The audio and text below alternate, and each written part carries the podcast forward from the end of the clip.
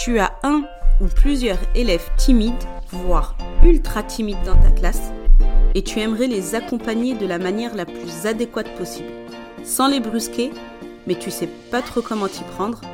Peut-être que toi aussi tu as été une élève timide et que certaines réflexions ou actions de tes enseignants t'ont déstabilisé, voire traumatisé, et tu ne voudrais surtout pas reproduire les mêmes erreurs.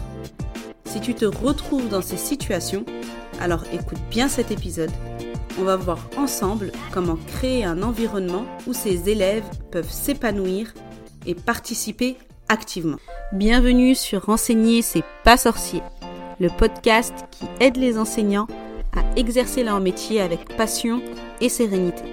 Je suis Samer, enseignante depuis 16 ans et psychopraticienne. Et ma mission avec ce podcast, c'est de t'aider à bien gérer ta classe, à accompagner tes élèves, même ceux qui ont des profils différents, et surtout à t'épanouir en tant que prof. Chaque semaine, je te partage mes conseils, mes astuces, des outils et aussi des retours d'expérience d'autres professeurs afin de t'inspirer et de te sentir soutenu. Ici, c'est comme une salle des profs.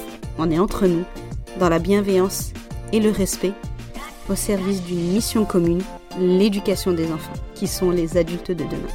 Alors, pour que ta vocation continue de rimer avec passion motivation, et pas avec pression ou dépression, installe-toi confortablement. C'est parti. Bienvenue dans cet épisode spécial dédié à un sujet qui touche de nombreux enseignants, comment aider les élèves qui sont maladivement timides?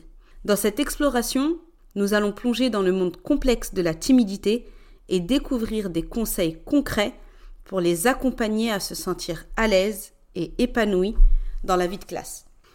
En tant qu'enseignant, tu sais que chaque élève est unique et que certains d'entre eux peuvent être plus timides que d'autres. La timidité peut être un défi à la fois pour l'élève qui la ressent et pour l'enseignant qui essaye de créer un environnement propice à l'apprentissage. Dans cet épisode, tu vas découvrir ce que signifie être maladivement timide, examiner les erreurs courantes que les enseignants peuvent commettre et découvrir des stratégies concrètes pour aider ces élèves à surmonter leurs défis. Les intentions des enseignants sont généralement positives, mais parfois nous pouvons involontairement aggraver la timidité de nos élèves. Une erreur courante est de demander à l'élève timide de se présenter ou de participer devant toute la classe dès le premier jour. Pour l'élève timide, cela peut être une expérience extrêmement stressante et angoissante. Pour éviter cela, tu peux proposer aux élèves de se présenter aux autres sur la base du volontariat, car c'est sûrement un peu trop prématuré pour tes élèves timides qui risquent de ressentir beaucoup d'anxiété. Une autre erreur est de comparer la participation de cet élève à celle d'autres élèves plus extravertis, ce qui peut le faire sentir inférieur et le décourager. Chaque élève a un rythme différent et surtout des qualités différentes. Alors plutôt que de souligner le manque de participation des élèves timides, tu peux les encourager en mettant en avant leur qualité de rédaction, leur sens de l'écoute, de la concentration, etc. Une autre erreur que font les enseignants, c'est d'ignorer les élèves timides. Alors ça peut paraître méchant dit comme ça, mais généralement les enseignants qui adaptent ce comportement ne savent tout simplement pas comment communiquer avec ses élèves. Ils sont eux-mêmes mal à l'aise et préfèrent les ignorer plutôt que de faire l'effort de les comprendre. Si tu as été toi-même un élève timide, je pense que tu n'agiras jamais comme ça car tu sais ce que c'est d'être timide en classe. Mais sache que ça peut arriver. Une autre erreur qui veut être véritablement traumatisante pour certains élèves, c'est de souligner leur timidité devant toute la classe avec des remarques comme Pourquoi tu es silencieux? Pourquoi tu participes pas? T'as perdu ta langue? Qu'on soit clair, généralement les élèves timides sont hyper conscients de leur timidité et que ce n'est pas forcément un atout car on leur a sûrement déjà fait des remarques, donc c'est vraiment pas la peine d'enfoncer le clou. Au contraire, ça peut juste les braquer et les mettre encore plus mal à l'aise. Maintenant qu'on a vu les erreurs les plus courantes que font les enseignants avec leurs élèves timides, je voulais juste attirer ton attention sur la différence entre timidité et introversion. L'introversion, c'est un sujet que je connais particulièrement bien, puisque je suis maître praticienne en MBTI, qui est un outil de connaissance de soi basé sur 16 personnalités. Et l'une des caractéristiques de ces différentes personnalités, c'est l'introversion ou l'extraversion. Et souvent, on confond timidité et introversion, alors qu'on peut très bien être introverti et ne pas être timide. La timidité, c'est une réaction d'anxiété face à des situations sociales, qui se manifestent par des émotions, des sensations de gêne, de malaise, on a le cœur qui bat, les mains moites, la voix qui tremble, tandis que l'introversion, c'est le fait de recharger ses batteries en passant du temps seul et d'avoir une préférence naturelle pour des environnements calmes moins stimulants. Tous les élèves timides ne sont pas nécessairement introvertis, et tous les élèves introvertis ne sont pas nécessairement timides. Comprendre cette nuance est essentiel pour adapter ton approche à chaque élève. Voyons maintenant les conseils concrets pour créer un environnement d'apprentissage inclusif et favorable aux élèves timides. L'un des éléments les plus importants pour aider les élèves timides est de créer un espace sûr en classe. Ça signifie instaurer un environnement où chaque élève, qu'il soit timide ou non, se sent respecté, accepté et valorisé pour ce qu'il est. Créer un tel espace va encourager l'ouverture l'expression et la participation tout en réduisant l'anxiété sociale qui peut être ressentie par les élèves timides. Pour commencer, tu peux mettre en pratique l'empathie. Mets-toi à la place de l'élève timide et imagine ce qu'il peut ressentir en classe. Cela t'aidera à mieux comprendre ses émotions et à adapter ton approche pour qu'il se sente à l'aise. N'hésite pas à dialoguer avec lui en privé pour lui demander comment il se sent, comment il aimerait participer en classe, ce qui lui permettrait de se sentir à l'aise, etc. Chaque élève a des besoins différents en matière d'interaction sociale. Respecte les préférences de chacun. Certains élèves timides peuvent préférer écouter et réfléchir avant de parler, tandis que d'autres préfèrent exprimer leurs pensées par écrit. Toutes ces préférences sont légitimes. N'oublie pas de créer un climat d'inclusion où chaque élève se sent encouragé à participer, mais sans pression. Encourage les élèves à écouter activement les uns les autres et à respecter les opinions divergentes. Encourage les élèves à écouter activement les uns les autres et à respecter les opinions divergentes. Cela favorise un environnement où chacun se sent écouté et respecté. Tu peux aussi utiliser un langage positif et encourageant envers tous les élèves. Utilise des expressions comme je suis ravi d'entendre ton point de vue ou merci d'avoir partagé tes idées. Cela renforce la confiance et l'estime de soi des élèves timides. Une autre astuce, c'est d'organiser des activités pour briser la glace en début d'année scolaire pour aider les élèves à mieux se connaître.